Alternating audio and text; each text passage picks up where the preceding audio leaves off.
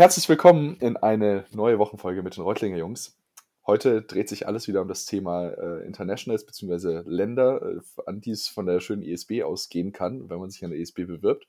Und wir haben heute als Gast bei uns den Leo. Leo ist 22 und äh, im Link Englisch, im englischen Link, also nicht nur englischsprachigen Link, sondern auch mit äh, Großbritannien als äh, Land, äh, als Partnerland, ist dementsprechend gerade in Lancaster, beziehungsweise gerade nicht, sondern äh, in seiner Heimatstadt Berlin, wo er nämlich auch herkommt. Leo macht mit uns zusammen den Abschluss nächstes Jahr. Der ist praktisch im selben Semester mit uns. Deswegen kennen wir uns auch jetzt schon. Es verbinden zwei tolle Jahre an der ESB und so einige äh, zusätzliche Aktivitäten außerhalb der Uni. Leo, herzlich willkommen in die neue Folge. Äh, wir freuen uns, dass du dabei bist. Und wenn man das jetzt so hört, dann stellt sich natürlich einem gleich mal die Frage, Berlin, Reutlingen, das sind schon mal zwei Kontraste. Und dann hast du dir jetzt auch noch mit Lancaster, sag ich mal, ein sehr kleines Städtchen ausgesucht. Ähm, wie, wie kam es dazu, beziehungsweise wie, wie hat sich das für dich vom Kontrast her vielleicht auch so angefühlt? Ja, ich glaube, die Frage, wie kam es dazu, habe ich in den letzten zwei oder mittlerweile drei Jahren so oft gehört. Ich glaube, ich kann sie schon gar nicht mehr hören. Ähm, auch gerade von meinem Freundeskreis in Berlin. Äh, warum gehst du überhaupt nach Reutlingen? Warum gehst du in eine kleine Stadt außerhalb von Stuttgart, in der es knapp über 100.000 Einwohner gibt? Wenn du in Berlin ja. bleiben kannst, äh, eine, eine super Szene hast für junge Leute, du kannst viel Spaß haben in der Stadt, du kannst das Leben wirklich genießen. Und dann gehst du nach Reutlingen und dann setzt noch einen drauf, dann gehst du nach England und gehst in den Norden von England, an den Ort mit den meisten Regentagen in England und studierst in einer 80.000 Einwohnerstadt das, man denkt erstmal unpopuläre Meinung oder unpopular Opinion, aber um ehrlich zu sein, war es, glaube ich, bisher die beste Entscheidung, die ich in meinem Leben getroffen habe. Und der Weg, wie ich dahin gekommen bin, am Ende, der führt über mehrere Ecken und ich habe es, um ehrlich zu sein, auch meiner, meiner Schwester zu verdanken, dass ich jetzt in dem Studiengang sitze, weil die hatte schon vorher die Idee, nach Reutlingen zu gehen, von Berlin aus und später dann eine Neoma zu studieren in, äh, in Frankreich. Und darüber kam schon mal die, die Nähe überhaupt zum Studiengang und ich wusste, es gibt diesen Studiengang an der ESB, aber ich dachte, ich dachte, glaube ich, nach dem Abitur, okay, du bist nie derjenige, der jetzt von zu Hause weggeht. Es war alles super komfortabel, Freundin, Familie, alles nah dran. Ich hatte eine eigene Wohnung in Berlin. Ich habe sogar eine gefunden, eine günstige, mitten im Stadtzentrum. Also besser kann es einem nicht gehen. Warum studierst du nicht einfach hier? Und der Weg ging dann praktisch weiter von ähm, dem Sommer nach meinem Abi, in dem ich nicht wusste, wo ich hin will, äh, zu, okay, du brauchst jetzt erstmal eine Beschäftigung, du machst jetzt erstmal ein Gap hier. Aber ich habe mich jetzt nicht darin gesehen, ja. erstmal rumzureisen, sondern ich wollte mir anschauen, wie ist es denn überhaupt nicht nach zu Australien. arbeiten. nicht nach Australien, ja. ja. Leider ähm, nicht, nicht, die, nicht, die typische, nicht die typische Sache, so wie, Rom, äh, so wie Aaron, ja äh, dass man dann nach Australien geht. Roman, Leider ja. nicht. Der Roman. ja. Ähm, man merkt, wir kennen uns gut, ja. Äh, nee, nicht, leider nicht nach Australien, ähm, auch nicht in die USA. Und ich habe dann gesagt, okay, ich bleibe in Berlin, ich schaue mir hier was an und ich hatte dann das Glück, über einen Bekannten in ein kleines Startup reinzukommen. Ich weiß noch, ich hatte mein erstes Vorstellungsgespräch dort, habe die E-Mail geschrieben mit sehr geehrter Herr Doktor, ähm, saß dann da bei dem Vorstellungsgespräch, war alles sehr förmlich. Ich kannte das gar nicht, so eine entspannte, mhm. lockere Atmosphäre. Und ähm, ich hatte ja einen super Bammel vor dem Gespräch, weiß ich auch noch.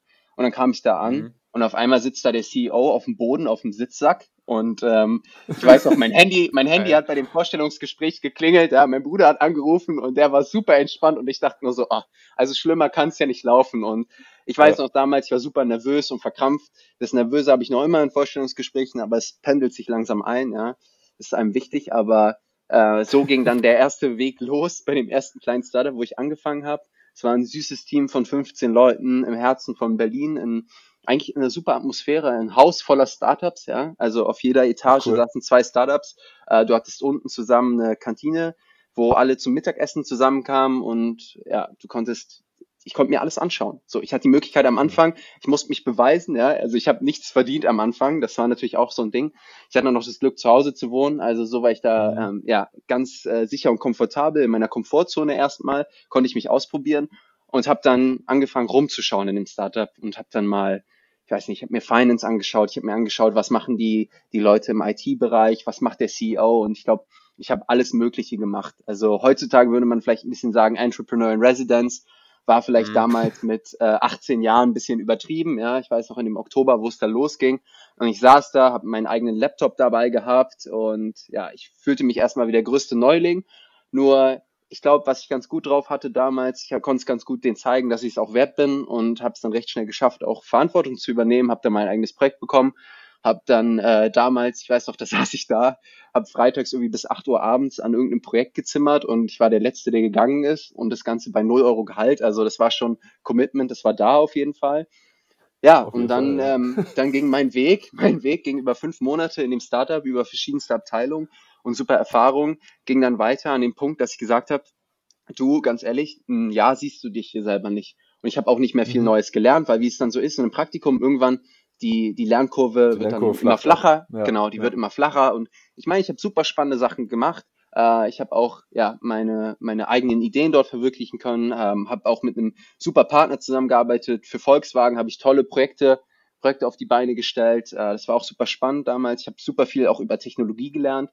Äh, das Startup selber hatte, hat ein Technologieradar, also was sehr technisches, von dem ich damals noch kaum Ahnung hatte. Und ähm, dann saß mir auf einmal ein Data Scientist gegenüber und es war erstmal so ein komisches englisches Wort, mit dem ich nicht viel anfangen konnte. Und ein Physik, jemand, der promoviert ist in Physik, der, ja, der war mir erstmal ziemlich fremd, aber ich habe dann gemerkt, eigentlich fühle ich mich ganz wohl in der Atmosphäre. Und mhm. dann wollte ich mir anschauen, gut, was machst du danach? Und ähm, ich wollte auf jeden Fall in ein größeres Unternehmen und hatte dann verschiedene Möglichkeiten. Und damals der äh, CEO hat sich auch äh, ja, super Mühe gegeben, hat gesagt, Leo, hey, ich weiß, äh, du kannst viel aus dir machen, mach was aus dir. Und er hat mir damals einen Rat gegeben, wirklich, ich bin noch immer super dankbar, weil wenn ich es aus der heutigen Sicht sehe, ich muss schmunzeln darüber. Er hat gesagt, Leo, pass auf, ich sehe gerade, du kannst ein richtiger Dorfberliner werden. Und ich war dann erstmal, okay, Peter, Peter, was, was meint du mit Dorfberliner? Dorfberliner ja? Ich, mein, ich wohne, ich wohne, ja. wohne in Wilmersdorf, ja. Man könnte erstmal denken Dorf, aber immerhin hat der Stadtteil 300.000 Einwohner, also ja, ein ganz, so ein ganz kleines Dorf ist es nicht, aber wo er recht hatte, hatte er recht. Denn ja. am Ende war, fühlte ich mich viel zu wohl. Ich wollte auf einmal in Berlin bleiben. Ich dachte mhm. so, hey, äh, cooles Startup, super Kollegen. Ähm, ja, ich hatte super viel Spaß. Ich meine, ich war da mal der junge 18-Jährige, aber die waren alle höchstens irgendwie Ende 20, bis auf ein paar Ausreißer. Ähm, ja, ich hatte super viel Spaß und ich dachte so, ja komm, bleibst du einfach hier. Und der meinte so, nee, Leo, geh weg. Du musst aus deiner Heimatstadt weg. Ja. Du musst äh, rauskommen, sonst wirst du ja der Dorfberliner.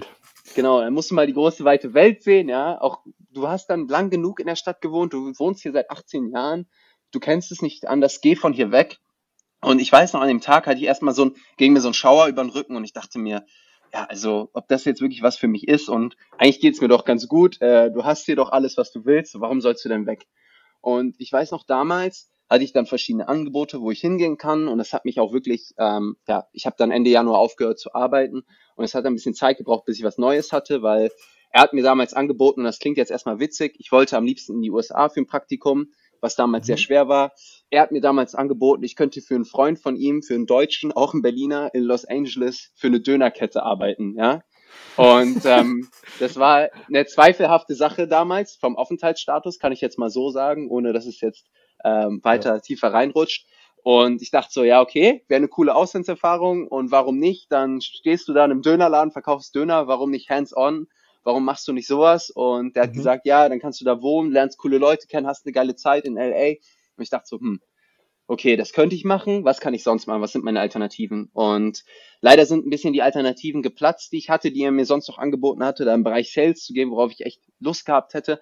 Und am Ende hatte ich dann super Glück, dass über meine Schwester, die schon an der ESB studiert hatte, kam dann der Kontakt zu dem Startup, was dann später mein zweiter Arbeitgeber werden sollte, Flexperto, die in Berlin mhm. saßen, gerade 35 Mitarbeiter hatten, frisch finanziert waren zum damaligen Zeitpunkt. Und sie war so lieb, hat einfach ähm, Freund von ihm, von ihr äh, über Facebook eine Nachricht geschrieben und dann weiß ich noch, hat mir der Tobi geschrieben, so, hey, klar, komm, wir machen mal ein Interview fertig. Und ja, dann saß ich da nach fünf Monaten Arbeitserfahrung, saß bei dem Startup von den drei SBlern, äh, einem Vorstellungsgespräch mit dem damaligen Personalchef. Und ich weiß noch, wie der mich mit Fragen bombardiert hat und äh, dann meinte, ja, was willst du denn studieren? Was willst du denn machen? In welche Richtung willst du gehen? Und da kamen bei mir nur Fragezeichen. Und ja, nach dem Praktikum wusste ich's, aber wie ich da hinkam, war dann natürlich nochmal ein bisschen anderer Weg. Ich hatte dann noch ein paar Interviews, ich musste mich erstmal ein bisschen beweisen, weil warum soll man auf einmal einen Abiturienten einstellen? Ja, ich meine, das ist auch mhm. eine faire Frage. Berliner Abi, ich sag mal so, da kann, da kann nicht viel hinterstehen. Denkt man sich erstmal vielleicht. Also alle aber, Berliner Fre äh, Freunde sind gerade ein bisschen beleidigt wahrscheinlich, aber ja. Ja, ja ich meine, ich schließe mich da ja mit selber ein. Also, ja. Aber wollen wir jetzt mal nicht das arme äh, Berliner Abi unter Beschuss nehmen. Äh, ich hatte dann, ich hatte dann wirklich das Glück damals, dass der, der Marci hat dann gesehen, gut, dem Jungen, dem, mit dem können wir es ja mal probieren. Ja. Dann, äh, wenn er sich auch immatrikuliert, dann können wir den als äh, Praktikanten anstellen. Also war ich mhm. äh, für ein Semester Wirtschaftsmathematik an der TU eingeschrieben. Ja. Ich war erfolgreich in keiner einzigen Vorlesung, aber es war das Requirement damals fürs Praktikum. Ja. Was tut man nicht ja. alles für ein Praktikum? Und ich weiß noch, dann äh, hat es begonnen dort, mein Praktikum, endlich im April. Ja. Und auf einmal war ich in einer super anderen Atmosphäre. Es war ein äh, schickes Office am, am Kudamm, war für mich was total Neues. Irgendwie gegenüber saß Deloitte und es war ein schickes, lesernes Büro. Man hatte eine super Aussicht. Also ich war schon mal total geflasht. Und ja, äh, ja ich weiß zum damaligen Zeitpunkt, äh, waren neben den drei Jungs, den ESBlern, waren so einige Sommerpraktikanten schon bei Flexperto. Und witzigerweise waren darunter auch ein paar ESBler und eine, eine aus Breda und äh, eine andere, die gerade ihre zwei Jahre in den USA, äh, zwei Jahre in Deutschland, in Reutling hinter sich hatte und auf dem Weg in die USA war. Und auf einmal war ich in so einem Umfeld, ich war gefühlt, wurde ich beim Mittagessen von ESB bombardiert, kann man sagen. So. Krass, echt? Und ich hatte schon echt, ich hatte schon echt Bock darauf auf die ESB, nach dem, was ich auch nach dem Vorstellungsgespräch gehört hatte. Und dann kam immer wieder auf mit, ja, Ipfe und ja, legendäre Freundschaften sind entstanden, legendäre ja. Geschichten. Und ich dachte immer so, ja, okay, ich wusste das so halb von meiner Schwester, aber ich war da jetzt auch nicht so drin. Und ich war so, hm, gut, also irgendwas, irgendwas muss da ja dran sein, wenn jeder darüber so schwärmt. Ja. Auf jeden Fall habe ich dann jedes Mal dort, ich habe ein Praktikum gemacht im Event, Marketing, Marketing, hatte eine super Zeit, hatte echt super spannende Aufgaben auch, äh, eine steile Lernkurve. Und ich weiß aber noch, und ich glaube, das hat mich super geprägt, in den Mittagspausen saß ich immer mit den anderen Praktikanten zusammen. Und ich war der Einzige, der nicht studiert hat. Also war ich so ein bisschen das Opfer, was praktisch äh, ja auch befragt wurde, ähm, ja, wo willst du hin, worauf hast du Lust? Mhm. Und mir, mir war damals noch nicht so klar, willst du was mehr Technisches gehen oder machst du BWL? Und ich weiß noch, wie die ESBler, die haben mir kontinuierlich von ihren Erfahrungen Geschichten erzählt. Mhm. Und ich weiß noch, die drei Jungs, die das Startup äh, führen, heute noch immer, ähm, ja, die haben immer super Stories erzählt und ich dachte immer so, ey, ihr hattet so eine gute Zeit. Und dann kam für mich nur die Frage auf, okay, wenn die so eine gute Zeit haben und du bist jetzt nicht so anders als die, dann, dann kann ich dann da auch, auch eine haben. gute Zeit haben. So. Ja. Jetzt ja. nur die Frage, wo gehst du hin? Und ich habe dann von den Jungs habe ich gehört, ja, Frankreich, Spanien, Madrid war alles eine super Zeit. Und dann dachte ich so, ja, okay, Spanisch fällt leider schon mal raus aufgrund meiner Fähigkeiten mit der spanischen Sprache, ja. Und bei Französisch sah es nicht anders aus. Da wurde ich eher, ich glaube, wie viele andere auch in der Schule ein bisschen vergrollt, äh, leider. Ja. Also blieb praktisch nur Englisch übrig. Und ich weiß noch damals, ich habe geliebäugelt, mache ich irgendwie den amerikanischen Link, mache ich den, den englischen Link, weil äh, ja, damals hieß es so, ja, die waren ein bisschen so, hm, ja, ich weiß nicht, ob du Lust hast auf Dublin, so geh nach Lancaster oder geh in die USA. Und ich war so, okay, gut, dann überlege ich mir das und dann treffe ich meine Entscheidung, dann schicke ich meine Bewerbung ab. Mhm. Und das hat dann halt alles auch äh, gut Zeit in Anspruch genommen. Und dann habe ich irgendwann gesagt, okay, du gehst nach England, weil du warst schon ein paar Mal in den USA. Ähm, irgendwie reizt mich das mehr. Ja, zum damaligen Zeitpunkt, das muss man sich mal vorstellen. So, ich war noch nie in England vorher und habe dann gesagt, gut, ich will dann zwei Jahre in England studieren. Also fand ich auch spannend, wie ich damals Entscheidungen getroffen habe, aber so war ich halt damals. Aber ich und, cool, ne? Ähm, mal sagen, so kenne ich nicht, mache ich jetzt mal. Ja, aber ich glaube, ja, das war so ein bisschen der Kick, das war so ein bisschen der Kick von dem Peter aus dem vorigen Praktikum, der meinte so, pass auf, du Dorf-Berliner, jetzt geh mal raus und komm mal raus aus deiner Komfortzone und mach mal was aus dir, ja? So. Und dann weiß ja. ich noch so, ich glaube, der war ich ein bisschen in so einer Phase, gut, da, da musstest du im Leben wieder so ein paar neue Sachen ausprobieren und du wolltest auch Sachen haben, die dich triggern, weißt du, die so einen Reiz bringen. Und dann dachte ich so, hey, ja. England reizt mich am meisten. Und dann, also ist jetzt nicht nur so, dass ich jetzt irgendwie gesagt habe, so, boah, ich will diesen, diesen ähm, British Accent haben, sondern irgendwie fand ich es ultra reizvoll mit England. Ich habe dann auch coole Stories gehört ähm, und hatte halt immer mehr Lust auch wirklich auf Lancaster. Ja. Und ich wusste auch, es ist eine Top-Uni und schon damals, als ich mich beworben habe, waren die in, sind die in die Top 10 in UK reingerutscht, was auch wirklich kompetitiv ist mit den ganzen ähm, ja, mit den ganzen Unis, die dort wirklich auf dem Elite-Niveau sind. Und ich wusste, okay, Lancaster ist ein cooler Ort, äh, da kannst du dich drin sehen. Und dann weiß ich nur, mein Praktikum lief weiter und ja, eine Sache, die ich bis heute leider noch nicht ganz geschafft habe, mir abzugewöhnen, dass ich immer sehr eng an Deadlines dran bin. Und dann weiß ich noch, mein erster, meine ersten Bewerbungsunterlagen, die ich an die ISB geschickt hatte mit Nachverfolgung, die waren nach einer Woche, nachdem die, nachdem ich einen Brief abgeschickt hatte, waren die noch immer im Postzentrum Reutlingen und die waren noch immer nicht bei der Uni angekommen.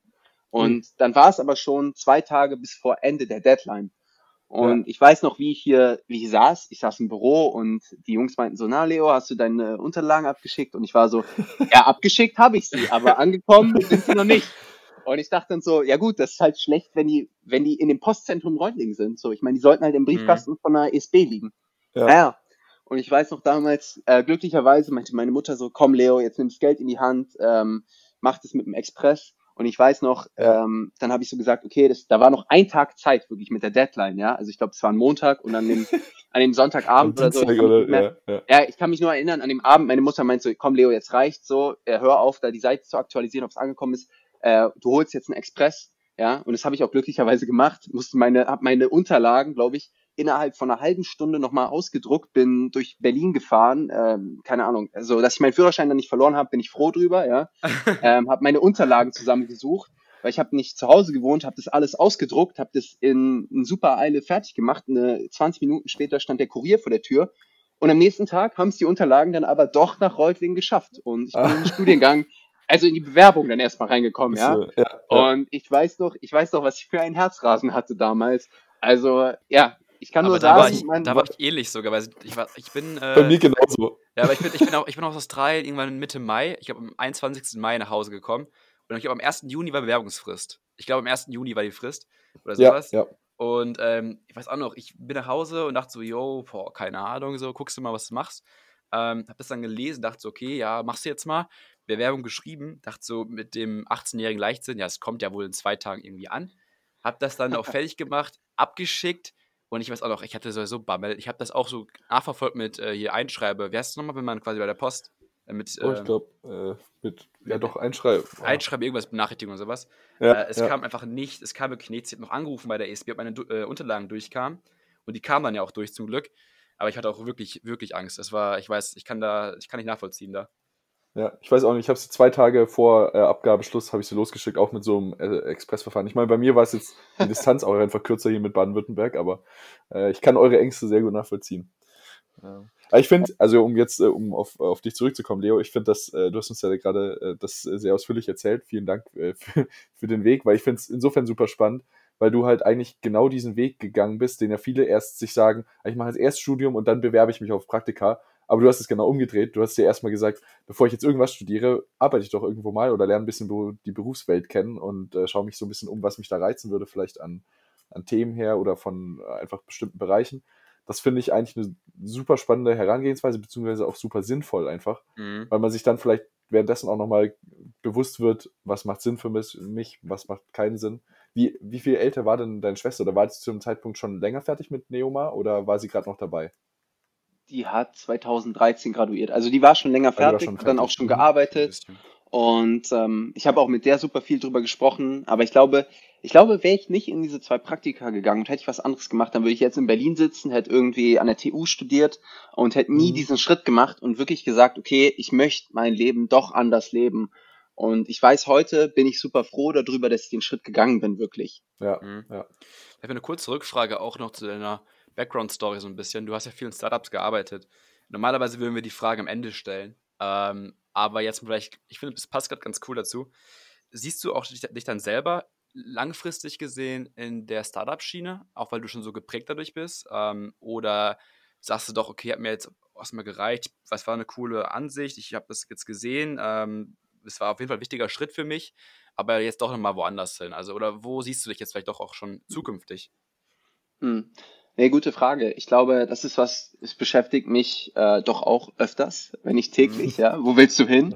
Und das ist natürlich auch so eine harte Frage, weil man verbindet dann irgendwie diese Frage ein bisschen auch mit dem Lebenssinn und das wird dann sehr schwer, ja, wenn man sich immer so tiefgründige Fragen stellt. Aber mhm. ich glaube, ich weiß, für mich ist eine Sache recht sicher, egal wo ich jetzt in den nächsten fünf Jahren bin. Ich glaube, irgendwann wird der Tag kommen, wenn ich sage, ich möchte diese Idee verwirklichen, ich möchte es selber machen ich möchte mein eigenes ja. Unternehmen gründen, mhm. weil ich glaube, das ist, das steckt ziemlich tief in mir drin und ich habe auch so ein, ich würde sagen, so ein entrepreneurial Mindset. Das habe ich ganz gut bekommen, glaube ich, in diesem Jahr, was mich da so früh geprägt hat. Und ich glaube, diese Lust einfach darauf, meine eigen, mein eigenes Produkt auch auf die Beine zu stellen, ich glaube, das ist tief in mir drin. Und ob das jetzt direkt nach dem Studium kommt oder nach dem Bachelor mit ein bisschen Verzögerung, ich glaube, das ist dann eher eine, eine Timing-Frage. Aber ich weiß, irgendwann wird der Punkt kommen, wo ich sage, hey, vielleicht Corporate oder wo ich auch immer, was mein Zwischenschritt ist, ist es cool gewesen, war eine coole Station, aber ich möchte mein eigenes Ding auf die Beine stellen. Ja, Verstehe ich, ja, kann ich Finde ich super spannend. Ja. Nee, das, äh, das merkt man ja auch dadurch, oder beziehungsweise vielleicht ist das auch der Unterschied, dass viele das erst nach dem Studium dann feststellen, wenn sie mal in einem Startup gearbeitet haben. Da hast du jetzt den Vorteil, du kennst diese Szene schon, du weißt auch, wie die Leute da ticken und kannst dich dann selber damit so ein bisschen vergleichen. Das ist, äh, das ist wirklich sehr spannend. Vielleicht, Leo, glaubst ja, glaub, du, dass dadurch, dass du aus Berlin kommst, und Be ich sag mal so, Berlin ist ja so die Startup-Szene, ne? Mhm. Jeder weiß in Berlin, da sprudelt und da sind die Ideen und Innovationen und genau. Äh, glaubst du auch dadurch, dass du eben aus Berlin kommst, äh, bist du auch so ein bisschen mehr ja, Startup-affin oder, oder liegt es einfach nur, weil du einfach daran Bock hattest? Um ehrlich zu sein, ich glaube, das hat gar nicht mal diese Stadt gemacht, in der ich aufgewachsen bin. Weil ich sage immer zu vielen, die mich dann fragen, also ich hatte diese Frage auch in Reutling oft genug, oh, ist es nicht super anders in Berlin aufzuwachsen, als ich, der in einem Dorf aufgewachsen bin? Und dann sage ich immer nein. Also ich meine, wir sind, ich glaube, sehr ähnlich alle aufgewachsen. Äh, wir hatten alle unsere Schulzeit und ich glaube, gerade in diesen jungen Jahren nimmst du gar nicht so wahr, was diese Stadt für Möglichkeiten hat. Ja, und das hat auch bei ja. mir recht, das hat bei mir recht lang gebraucht, bis ich das so wahrnehmen konnte weil ich war ein junger Mensch, ich bin immer sehr, sehr schnell durch alles durchgegangen, ohne drüber nachzudenken, ohne vielleicht mal diese Beobachterperspektive einzunehmen. Ich glaube, das kann in jedem drinstecken oder halt nicht drinstecken. Und ich glaube, diese Erfahrung zu machen, ist für jeden super wertvoll, weil ich war, ich war bis heute, bin ich noch immer super froh, dass ich diese Erfahrung gemacht habe, weil ich habe, glaube ich, viel für mich selber auch gelernt in der Art, wie ich mit Problemen umgehe, wie ich mit Freunden oder auch mit Kollegen umgehe, ähm, wie man da seine Wege findet. Ähm, aber ich glaube, das muss jeder für sich selber herausfinden. Und eine spannende Sache, glaube ich, noch, auf, also die, auf die ich hinweisen möchte, ja, die wirklich gefährlich ist und die auch für mich gefährlich war, als ich damals an die ISB gekommen bin, äh, was ich erstmal verstehen musste. Ich kam nach einem Jahr von zwei Praktikern, ich hatte super viel ähm, Erfahrung gesammelt, ich hatte einige Verantwortung, ich glaube, die nicht üblich war für mein damaliges Alter. Also ich war wirklich, ich bin gefühlt mit vollem Tempo auf der Autobahn gefahren. So. Und dann mhm, kam ich ja. an die ISB saß in diesem ersten Semester, hey, ich hatte eine super Zeit, ich hatte, habe super schnell einen super Freundeskreis gefunden, ähm, es waren super viele like-minded people dort. Das hat mir richtig gut gefallen. Aber womit ich nicht umgehen konnte, war einfach dieses gefühlt von 52 Stundenkilometer auf 30. So. Und mhm. es war gefühlt so wie, als hätte ich jemand gebremst, als würde jemand, du willst rennen und dich, dir hält, dich hält jemand hinten am T-Shirt fest. So, keine Ahnung, kannst einfach ja. nicht so schnell rennen, ja. Und auf einmal fährst du wie, wie gegen eine Wand. Und das war, glaube ich, für mich, das hat, glaube ich, ein Jahr gekostet, das zu verstehen, weil ich kam mit dieser Startup-Einstellung, ja, wie 80, du machst es 80 Prozent und dann arbeitest du weiter an anderen Tasks, ja, und du hast vielleicht andere Prioritäten, kam ich an die Uni und es hat erstmal dazu geführt, dass ich, glaube ich, in den ersten zwei Semestern jetzt nicht die Top-Noten hatte, die damals vielleicht noch, die man sich mit guter Arbeit holen konnte, weil ich einfach das nicht eingesehen habe. So, in der Uni zählt halt einfach was anderes. In der Uni ist der Score geht bis 100 Prozent in einem Startup, wenn du alles bis 100 Prozent machst und es probierst, so toll wie möglich zu machen, so ausführlich wie möglich, wie in einem akademischen, wie in einer akademischen Arbeit zu machen, dann wirst du damit nicht erfolgreich. Und ich glaube, das, das hat mich am Anfang wirklich gestört und gestresst. Ich konnte damit kaum umgehen. Und es hat wirklich ein Jahr gedauert, bis ich gemerkt habe, hey, du musst dich an diese Uni anpassen. Weil Noten sind nicht unwichtig, weil Noten zeigen auch ähm, in gewisser Weise natürlich, wie du schaffst, mit, ähm, diesem, mit dieser Aufgabe umzugehen, ja? Ähm, dass du zeigst, du kannst es, du bist in der Lage, du schaffst es, die, diese auch ähm, ja das aufzubringen, dass du dich damit beschäftigst. Und ich mhm. glaube, das hat mich, das hat wirklich am Anfang Zeit gekostet. Und das haben viele, glaube ich, auch nicht bei mir verstanden im Freundeskreis, äh, wie ich getickt habe damals. Aber ich glaube, also generell ist es natürlich äh, für mich zum Beispiel ja auch, ich war ja auch in der Ausbildung davor tätig. Das heißt, so von diesem praktischen plötzlich wieder sich hinzusetzen und du hast plötzlich Aufgaben, die du nicht jetzt, sag ich mal, manuell eben erledigen musst, sondern du hast bestimmte Aufgaben, die einfach dir gestellt werden, die sehr viel allgemeiner vielleicht auch sind oder dir plötzlich wieder, davor bist du in sehr spezifischen Bereichen unterwegs gewesen. Also bei dir war es jetzt eben in dem Startup, hattest du bestimmte Themengebiete, die du bearbeiten musstest und kanntest dich da wahrscheinlich super aus oder hast dich so reingefuchst. Bei mir waren es eben dann dementsprechend äh, bestimmte Abteilungen, wo ich auch äh, mich so ein bisschen reingefuchst hatte.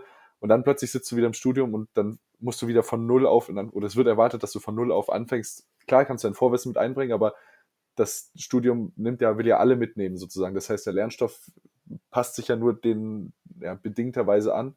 Und ich glaube, dann ist es für unser eins viel schwieriger gewesen, da diesen, dass man sich wieder auf diesen General, generalistischen Ansatz, sag ich mal, runter, runterbringt. Ähm, davor ist man sehr spezifische Schiene, eine sehr spezifische Schiene gefahren und plötzlich sitzt du dann wieder mit allen im selben Boot und musst, äh, musst dich da wieder sehr, sehr allgemein mit Themen befassen. Ich glaube, das macht es auch sehr schwierig. Aber ja, deswegen kann ich das durchaus nachvollziehen. Ja. Ja. Mhm. Kommen wir vielleicht mal äh, auf Lancaster. äh, ja. Haben wir noch gar nicht thematisiert. Äh, auf jeden Fall schon mal sehr spannende Infos auf jeden Fall. Viele coole Stories. Aber vielleicht mal ganz kurz auch zu Lancaster. Ähm, ist ja in England. So, und ich habe davon mal ein, zwei Bilder gesehen. Ähm, ist es so wie Hogwarts oder ist es dann doch ein bisschen anders? Also äh, lernst du da auch den Expelliarmus-Zauber oder, oder was macht ihr da gerade eigentlich so? ja, ich meine, äh, das ist natürlich, das ist eine Frage, die stellen sich viele und die lässt sich recht leicht beantworten. Ja, wir haben Colleges und ähm, das ist auch ein sehr cooles System, nur also so viel Magie wie bei Harry Potter ist jetzt, glaube ich, nicht in Lancaster. Aber auf jeden Fall an so einem kleinen Ort, ist ja auch eine kleine Stadt, 80.000 Einwohner, ist es schon eine eine magische Atmosphäre, wenn man sagt, äh, man hat so einen kleinen Campus. Ja? Und wir haben einen Campus, auf dem studieren 16.000 Studenten. Das ist ähm, erstmal super cool, weil alles ist äh, sehr nah und ich weiß nicht, du hast von Norden bis zum Süden läufst du wie 20 Minuten. Mhm. Ähm, aber gleichzeitig ist es ja auch so, du bist sehr stark an diesem Ort. Ja? Also sehr viel dreht sich dort um den Campus, weil es gibt jetzt nicht ja. die, die Großstadt so gesehen. Du hast jetzt, du bist jetzt nicht direkt in Manchester. Es ist eine knappe Stunde mit dem Zug von Manchester entfernt. Äh, also das heißt, du bewegst dich sehr viel auf dem Campus. Und du wohnst erstmal normalerweise im ersten Jahr, wohnst du in dem Student Accommodation auf dem Campus in einem von neun Colleges. Also ich glaube, es gibt auch nur vier Universitäten in England, die so ein College-System haben, unter anderem also College ist Cambridge. quasi die, so nach dem Motto Gryffindor und Slytherin, ne? Also für die ganzen Harry Potter-Fans hier. Also das richtig. Deine, du hast so deine Häuser, richtig? Deine Häuser und das sind dann. Richtig. Ja, genau. Okay, cool. Ja, und man muss sich das so vorstellen, also das heißt, wenn du dich darauf bewirbst, du bewirbst dich darauf, in bestimmten Colleges zu wohnen, ja, und dann hast du die Wahl, du kannst jetzt in einem Townhouse wohnen, du kannst irgendwie in einem, ja, in einer kleineren WG wohnen oder in einem äh, Single Apartment. Und so läuft das dann praktisch erstmal. Und es gibt natürlich auch unterschiedliche Colleges, ja, so ungefähr wie es auch bei Harry Potter ist, dass es ja äh, die cooleren und die nicht so coolen gibt. So ähnlich ist es halt auch in Lancaster, ja. Und ich hatte damals das Glück, dass ich wirklich, glaube ich, in das reingekommen bin, äh, was wirklich ja den meisten Spaß bietet, sage ich jetzt mal, ganz vorsichtig. Uh, und was wirklich die, die coolste Bar hat mit Abstand, ja, das muss ich wirklich mal sagen. Also natürlich also, äh, den meisten Spaß, den man dann abends in seinen Lerngruppen hat. Ja. Auf jeden Fall, auf jeden Fall. Die effizientesten nur, Lerngruppen. Ja. Genau, es ging mir nur um den Abstand, den kurzen Abstand zur, äh, zur BIP. Ja, das war wirklich das Wichtigste, ja. dass ich mich dann nur aufs Lernen fokussieren kann. Also wir haben wirklich mit Abstand in Grisdale, glaube ich, die coolste Bar. Die hat auch jeden Tag in der Woche offen. Und du siehst die Leute schon äh, wirklich früh am Nachmittag mit ihrem Pint sitzen, schön am Genießen ihres Biers in der Sonne, wenn mal Sonne scheint in Lancaster, das muss man auch dazu sagen. Ich meine, Lancaster ist der Ort in England, der die meisten Regentage hat. Also das muss man auch fairerweise sagen. Ähm, ja, es ist erstaunlich, wie die Leute, wie früh die Leute schon äh, trinken und dort sitzen. Aber gleichzeitig ist halt auch so, man muss für sich, man muss sich auch im Klaren sein, dass ähm, wenn es auch das Party College ist, dass auch mal sein kann, dass halt abends dann noch Party ist und du vielleicht in deinem Zimmer bist und lernst mhm. und es dir dann nicht so gelegen kommt, dass alle anderen gerade Spaß haben und äh, du dich irgendwie ja mit Finance beschäftigen musst oder ähm, mit einem anderen Fach oder mit deiner Präsentation und du hörst einfach nur, wie der Bass so über den Campus geht ähm, ja, das ist manchmal, ist manchmal ist ein bisschen challenging. Ja. Genau. Ja, das glaube ich. Wie viele ja. Studenten habt ihr auf dem Campus da rumlaufen? Weißt du das? Ich glaube, wir haben, wir haben so um die 16.000. Okay, ähm, okay. Gut. Genau. Und dann kommt halt wahrscheinlich extrem international dann, oder? Also super international und was man auch wirklich was faszinierend ist, also natürlich ähm, ja viele Nationalitäten über ganz Europa verstreut. Ich kann es jetzt nur zum Beispiel für die Management School sagen, wir haben auch einen hohen Anteil von Asiaten, also das äh, merkt, sieht man auch auf dem Campus. Es ist wirklich super gemixt. Das merkt man auch. Mhm. Ähm, das ist wirklich toll. Man, man sieht natürlich auch diese Anziehungskraft von England, dort zu studieren. Ja, ist mit einer hohen Reputation verbunden. Ähm, ja, es ist wirklich eine, ein sehr durchmischtes Bild, was man auf dem Campus hat, auf jeden Fall. Okay, cool. Ähm, was mich noch interessieren würde, äh, du hast ja vorhin schon davon gesprochen, dass du sozusagen in diesen ganzen ESB-Spirit schon in deinen Startup-Zeiten so ein bisschen eingeführt wurdest durch die ESBler, die das da dir so erzählt haben und du schon ein bisschen reinschnuppern konntest in diese ganze äh, ESB-Spirit-Geschichte und man spricht ja immer sehr viel darüber und ich glaube, wir haben es bisher in fast jeder Folge irgendwie erwähnt. Ähm, aber trotzdem würde mich jetzt eben nochmal explizit erwähnen, äh, interessieren, wie der, wie der Unterschied aussieht, wenn man jetzt, du hast jetzt auch zwei Jahre ESB hinter dir und bist jetzt in mhm. Lancaster. War das so ein bisschen Kulturschock, also sprich irgendwelche wildfeiernden, äh, sich daneben benehmenden Briten. Der Stereotyp, oder, ne? Äh, ja. der Stereotyp. Nee, oder ähm, wie sieht das äh, aus? Also ihr seid ja nicht so viele ESBler, die jetzt praktisch danach äh, nach Lancaster gegangen ja. sind. Ist da trotzdem ESB-Spirit vorhanden? Mhm.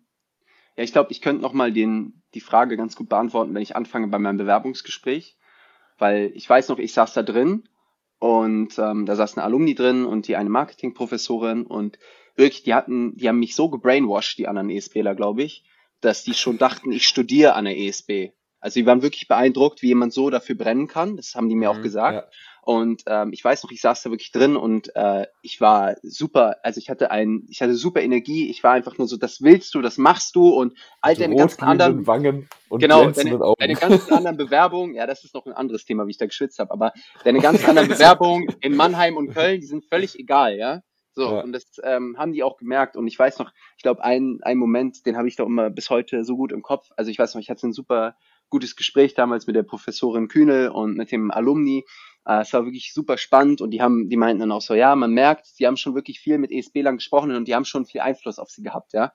Hatten die auch recht, ja, auf jeden Fall. Mhm. Und ich weiß noch, der Moment, als dieses Bewerbungsgespräch vorbei war, da ist wirklich eine große Anspannung von mir gefallen. Ich bin dann, ich war dann in der Toilette, habe den Spiegel geguckt. Ich hatte so ein, ja, das war damals nicht so schlaue Auswahl. Ich hatte so, ich sah ganz casual Startup-mäßig aus mit einem beigen, beigen Hemd und man kann sich vorstellen, wie das beige Hemd trotz Deo aussah. ich meine, man hat halt gesehen, wie ich geschwitzt habe. Ne? ich war aber der Einzige, der casual da war, irgendwie mit Sneakern, Nike-Sneaker und einer Chino. So, und der Alumni kommt rein, ähm, in die Toilette, klopft mir so auf die Schulter, ja, hast du gut gemacht. Und ich war nur so, wow, gerade ist mir so eine Anspannung, ähm, ist mir von Schultern gefallen. Echt, das war, ja. das war echt extrem. Aber ich weiß nicht, ich habe mich da erstmal gefühlt, ein bisschen unwohl gefühlt, weil ich so der Einzige war, der so casual da war, wie er halt ist, ähm, wie ich auch damals war, glaube ich aber gleichzeitig habe ich mich super wohl gefühlt. Und diesen Spirit, den ich damals schon so, glaube ich, ganz gut von den anderen aufgenommen hatte, ja, das, der war auch super und den habe ich genauso gespürt in meiner Zeit an der ESB, also mit Euromasters oder mit dem IPFE. Du hast, ich mein, du hast auch alles, alle Events mitgenommen, oder? Genau, genau, ich habe ja. alle Events mitgenommen und es war auch eine super Zeit und ich würde auch, also ich glaube, so gewisse Erfahrungen, die man dort hatte, Leute, die man getroffen hat, äh, vielleicht auch die ein oder andere Party, die einem Leben lang in, in, ja, in Erinnerung bleibt. Ich glaube, das sind einfach Sachen, die haben mich super mehr. geprägt. Oder auch nicht mehr, ja. Oder auch nicht mehr. Fair enough. Ja. Aber Auf jeden Fall. Ganz cool, den, den, Punkt, den du gerade sagst mit dem typisch ESB, weil witzigerweise, also auch von der äh, Christina Kühnel, äh, weil ich arbeite ja für die ja auch nebenbei noch äh, als Hilfskraft. Und ich habe letztens mit, der, mit, über diesen Podcast gequatscht. Und da haben wir so mhm. geredet und sie meinte auch so, ja, sie findet es voll cool, dass ihr das hier macht und sowas. Und so einfach nur typisch ESBler.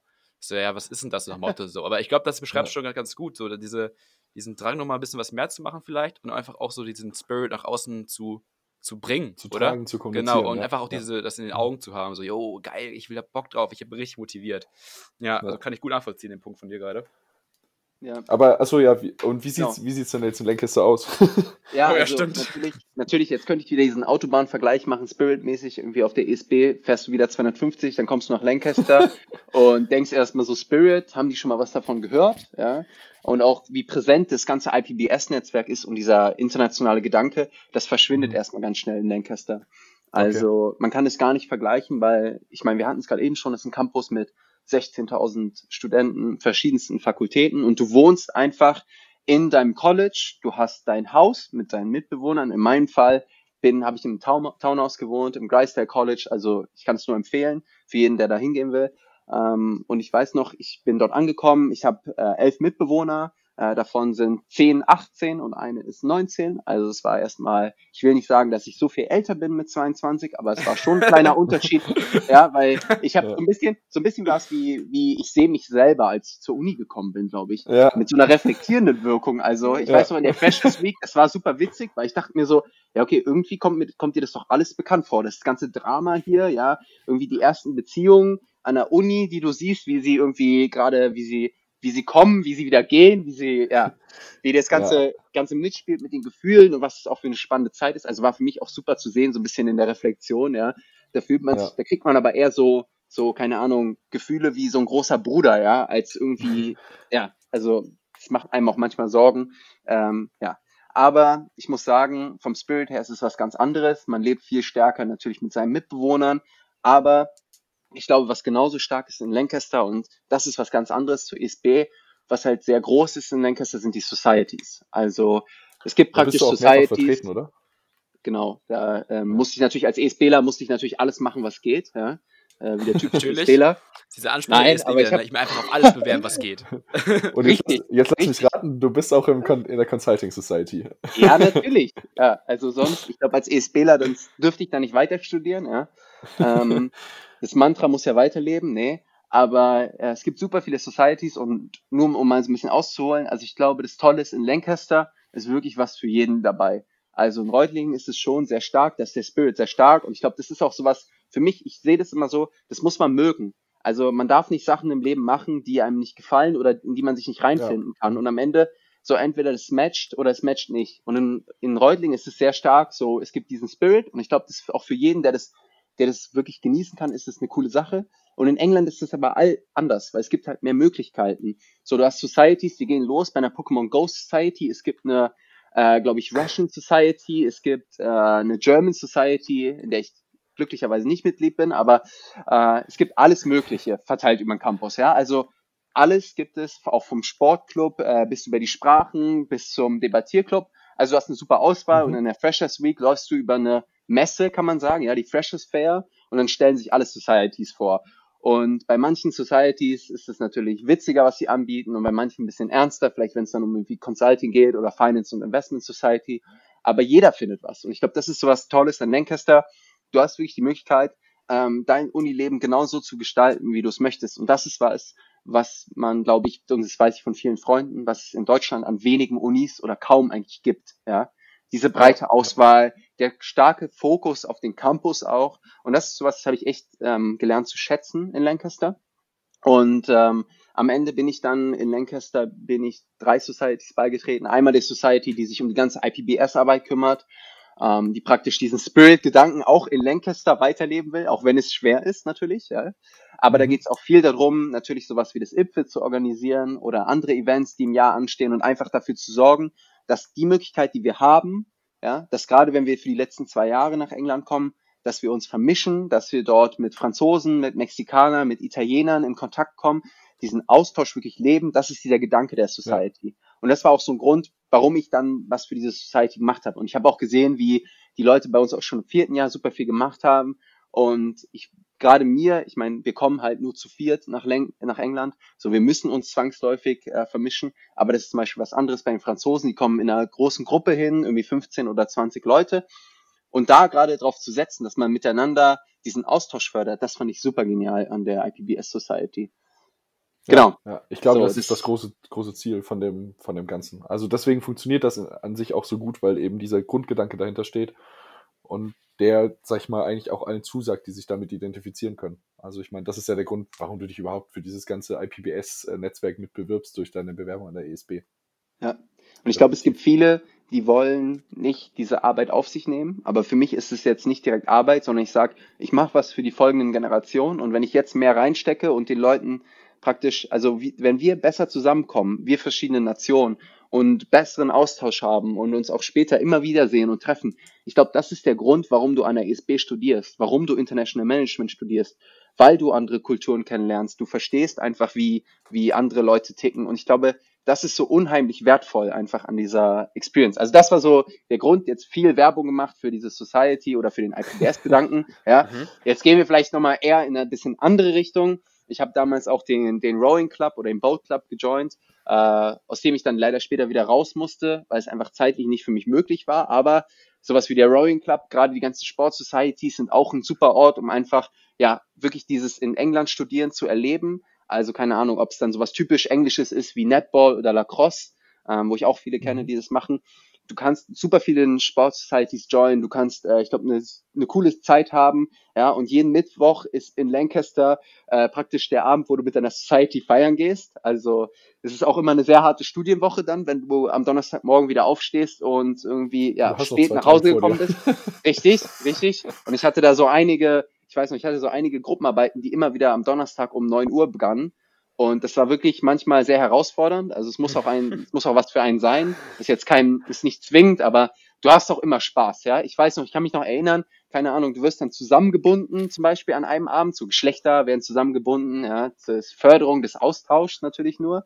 Ähm, oder zum Beispiel tauschen, tauschen Männer und Frauen, tauschen ihre Outfits. Ähm, keine Ahnung, es gibt Toga-Partys, es gibt so viel wirklich. Und du siehst immer total bizar bizarre Sachen einfach nur auf dem Campus herumlaufen am Mittwochabend. Also es ist immer witzig und spaßig. Es gibt irgendwie, ja, äh, Pubcrawl, alles mögliche. Ich glaube, da ist wirklich was dabei für jeden. Und das ist auch das Geniale. Und die letzte Society, die ich dann auch, äh, der ich auch beigetreten bin, die wirklich mir auch nochmal, glaube ich, so jetzt, wenn man es mal wieder ganz hart auf die Karriere ankommen lässt, äh, viel gegeben hat. Und worüber ich sehr froh bin, ist die Business Consultancy in Lancaster die auch von einem ESBler gegründet worden ist vor drei Jahren, weil es davor nichts Richtiges ähm, gab in Lancaster, weil es, ja, es gibt ja eine sehr starke ESB ähm, Student Consulting in, in Reutlingen und mhm. er praktisch nach diesem Vorbild das Gleiches in England gründen wollte und was mittlerweile auch sehr erfolgreich ist und coole Projekte hat. Cool. Cool. Cool, spannend zu wissen. Wow, du, du, machst hier, du machst hier auf jeden Fall richtig, richtig dick Werbung für, für den Lancaster-Link, äh, so wie sich das anhört. Also äh, für alle, die sich gerade Promo-Code, weißt du? Sonst würde ich mit dem Promo-Code äh, Leo 2020 würde ich halt noch ein paar Leute anwerben, aber ich kann leider nicht. Tut mir leid. Okay, Spannend. ist gut. Vielleicht äh, zum, zum Abschluss noch, wie sieht es denn bei dir jetzt aus? Äh, das ist ja auch jetzt in der zweiten Hälfte nochmal der, der Punkt mit Pflichtpraktikum. Äh, wann findet das bei euch statt und äh, wie sieht es bei dir generell aus? In welche Richtung zieht es sich da nochmal? Auch wegen Corona, ne? Wie es da bei euch aussieht. Also erstmal in der zweiten Hälfte findet das Praktikum zwischen den beiden Jahren statt. Also jetzt im Sommer wäre praktisch meine Praktikumszeit. Ui. Und ähm, ja, du hast im Prinzip Zeit für ein viermonatiges äh, Summer-Internship.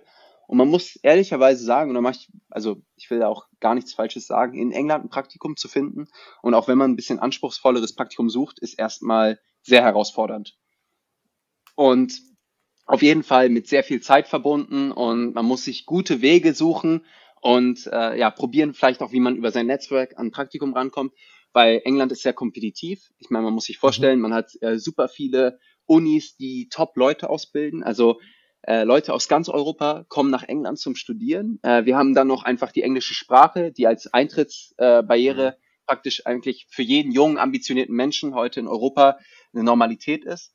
Also erstmal äh, drängen da super viele auf den Arbeitsmarkt. Äh, ja, äh, und gleichzeitig ist es, hat das Land auch nur eine begrenzte Größe. Also erstmal ein Praktikum zu finden, ist wirklich super schwer. Und ich weiß auch in diesem Jahr haben auch wirklich viele und ich auch selber hatten wirklich große Probleme damit, ein Praktikum zu finden. Und es ist auch nicht leicht natürlich, je nach Industrie. Ähm, aber muss äh, seine Wege finden. Und es gibt natürlich ja viele, viele nervige Sachen natürlich und sehr anstrengende Sachen. Ich weiß auch von vielen, die jetzt auch durch Corona leider keins gefunden haben oder der äh, wo das Praktikum abgesagt worden ist. Und ich meine, jetzt, ich bin so glücklich, ich habe ein Praktikum bekommen. Ja, es ist am Ende nur virtual. Äh, das, was am Ende daraus wird, am Ende, äh, ja, wie auch dieser Sommer wird, ich glaube, das kann, das können nicht viele sagen, aber ich weiß ja. schon bei vielen, äh, dass sie am liebsten das Praktikum eigentlich im nächsten Sommer nachholen wollen, weil die Problematik ist auf jeden Fall da ähm, ich meine, virtuell ein Onboarding, ein Training, du kannst nur, das ist natürlich was anderes, als diese Atmosphäre mit anderen Praktikanten Klar. im Office zu sein und wirklich diese Zeit auch zu genießen, ja, und zu erleben. Und gerade auch wenn du bei Unternehmen bist, die dir als Praktikanten wirklich viel bieten können und wo du auch kein, ein super Netzwerk dir aufbauen kannst, das Ganze leidet darunter, denke ich. Ich habe es noch nicht ausprobiert, aber ich werde es dann im September hoffentlich sagen können, wie es ist. Wann geht's bei dir los? Ähm, Wie es bisher aussieht, geht es im August los und ist auch nur ein okay. zweimonatiges äh, Internship bei AWS. Okay. Ah, okay, cool. Alles das klingt auch sehr spannend. Das ja, viel Erfolg da schon und hoffentlich klappt das bei dir, ne? Also ich weiß ja. ja. nur von ein paar Leuten, die jetzt auch irgendwie irgendwo das machen wollten. Ich war von einem, der wollte in Dubai bei, bei Roland Berger was machen. Luisa wollte ja, also Luisa Strasser, die Begrüßung der Stelle, wollte nach London anscheinend gehen. Und es ist ja wohl alles super schwierig geworden. Also es tut mir auch mega leid für die ganzen Menschen, die jetzt auch Pflichtpraktikum machen müssen und dann es aber nicht hinkriegen können wegen Corona. Das ist ja einfach auch ja. so. Also ich meine, frei, freiwillig kann man immer noch ein bisschen verschmerzen, ja, so geht es mir jetzt. Ja. Ich sage mir halt gut, äh, schade, sei es drum, werde ich noch nachholen. Aber für die Leute, die jetzt wirklich verpflichtet gerade sind, dazu irgendwas zu absolvieren, einfach auch um Credits zu bekommen, ja. ist das natürlich ja. gerade alles mehr als ungünstig. Aber ja. ich glaube nicht nur für Praktika, sondern generell für, für alle Bewerbungsgeschichten oder für Uni und sonst was. Mhm. Ich glaube aber auch eine Sache, die wir die wir oftmals vergessen, ist auch einfach der Punkt, man muss sich fragen, ob man in diesem Sommer jetzt wirklich nur so hart wie es ist, ja, und diesen starken Gedanken verfolgt, so ich muss jetzt meine Karriere vorantreiben, ich muss jetzt das Praktikum finden, was mich auf die nächste Stufe hebt, das ist das eine. Aber ich glaube, gerade in einer Zeit wie Corona haben wir alle, sollten wir alle eigentlich auch eine Verpflichtung dazu spüren. Und ich meine, wir haben super Möglichkeiten durch die ESB bekommen und die, ich meine, am Ende ist eine staatliche Uni. So, ich finde, wir sind auch alle eigentlich in der Rolle, dass wir sagen müssen, okay, wie können wir gerade der Gesellschaft helfen, durch diese schwere Phase ja. zu kommen? Und ich denke nicht, dass es nur über Praktikum führt, was ähm, total den, den Business-Wert haben muss, ja, was die, was die, ähm, was deine eigene Karriere vorantreibt. Ich glaube, in diesem Sommer kann man auch die Zeit super nutzen, und einfach sagen, okay, ich stelle das jetzt hinten an, weil es ist mir einfach wichtig, dass die Leute hier, ich weiß nicht, jeder hat Großeltern, ähm, mhm. jeder hat äh, Menschen in seinem Umfeld, denen es vielleicht nicht so gut geht. Wie kann ich es hier verbessern, die Situation? Und das führt, glaube ich, aus meiner Sicht nicht nur über ein normales Praktikum, sondern es führt auch darum, dass du vielleicht ehrenamtlich was machst. Äh, zum Beispiel in Berlin, die Tafel ist schon von Helfern überlaufen, ja, das weiß ich. Aber gerade solche Organisationen, die brauchen super viel Unterstützung jetzt gerade. Und ich glaube, dieser Zusammenhalt, dass die Gesellschaft nicht in so einer schwierigen Situation bricht, ich glaube, das liegt in unserer Verantwortung. Und wenn wir meinen, dass wir einen Unterschied machen wollen, dann müssen wir selber daran arbeiten. Ja. Ja. Sehr schöne Abschlussworte, Leo. Fand Absolut, ich, ich wollte ich wollt gerade sagen, hast du, hast du toll zusammengefasst. Fand ich sehr gut. Also Leo, wir, wir laden dich jetzt öfters ein, dass du einfach, einfach nochmal so, so wunderbare Abschlussworte finden kannst. Ey, ich mache gerne ähm. auch mal die Sonntagsansprache an die Nation. das ist echt gut. Auf jeden Fall. Liebes Wer Volk. Weiß. Ja. Wer weiß. Ja, cool. Super, ja. Äh, Leo, ähm, vielen lieben Dank für deine netten Worte nochmal und für das super coole Gespräch. Bin mir ziemlich sicher, dass viele Leute gerade Bock auf Lancaster bekommen haben. Ähm, ja. Vielleicht ganz kurz, wenn man dich erreichen möchte, entweder über uns, also über Basti oder über mich, oder über dich, Dirk Leo. Ich weiß nicht, ist dein Instagram-Name relativ einfach zu erreichen oder ist das so ein schwieriger Name? Äh, ich glaube sonst einfach LinkedIn nicht, oder LinkedIn, Link, LinkedIn ist perfekt, einfach. LinkedIn. Ja, oder ähm, über uns, oder bei uns, wie gesagt, genau, ist egal. Genau. einfach über die ja. Jungs. Aber ich beantworte super gern Fragen zu Lancaster. Also ja. äh, noch sehr viele witzige andere Stories erzählen. Ähm, ja, nicht, alle, nicht alle sind podcastfähig natürlich, ja, das muss man auch mal fairerweise sagen, Klar, aber ja. ich glaube. Wir wollen ein bisschen glaube, Seriosität hier noch bewahren, ja. Auf jeden Fall, aber ich glaube gerade diese Erfahrung, die Möglichkeit äh, zu haben, durch die ISB äh, in ein anderes Land zu gehen und ich glaube für, für, für Basti und für Aaron ist es genauso. Ich meine, es ist einfach mhm. Eine, eine super wertvolle Erfahrung und ich meine, dieses Geschenk, was wir von der ISB bekommen, die Möglichkeit äh, zu haben, ins Ausland zu gehen äh, dort wirklich diese zwei Jahre zu leben. Ähm, ich kann nur sagen, ohne dass ich das jetzt verkaufen muss, das ist einfach, ich bin darüber super dankbar. So und ja. äh, ich weiß nur, es gibt nicht viele andere Möglichkeiten auf der auf der Welt oder in meinem kleinen Universum, wie ich das mir ermöglichen könnte. Und ähm, ja, ich meine, so kommt halt auch mal ein Berliner nach Reutling und fängt da an zu studieren und nimmt halt die und zwei Jahre wird in Reutling. Berliner. Richtig. Ja? Richtig. Sehr schön. Cool. Also, vielen Dank. Und äh, dann hören wir uns nächstes Wochenende beziehungsweise nächste Woche wieder äh, mit einer neuen Folge Reutlinger Jungs. Alles klärchen. Bis dann. Ciao, ciao. Mach's gut. Kommt durch, gut durch die Woche. Tschüss.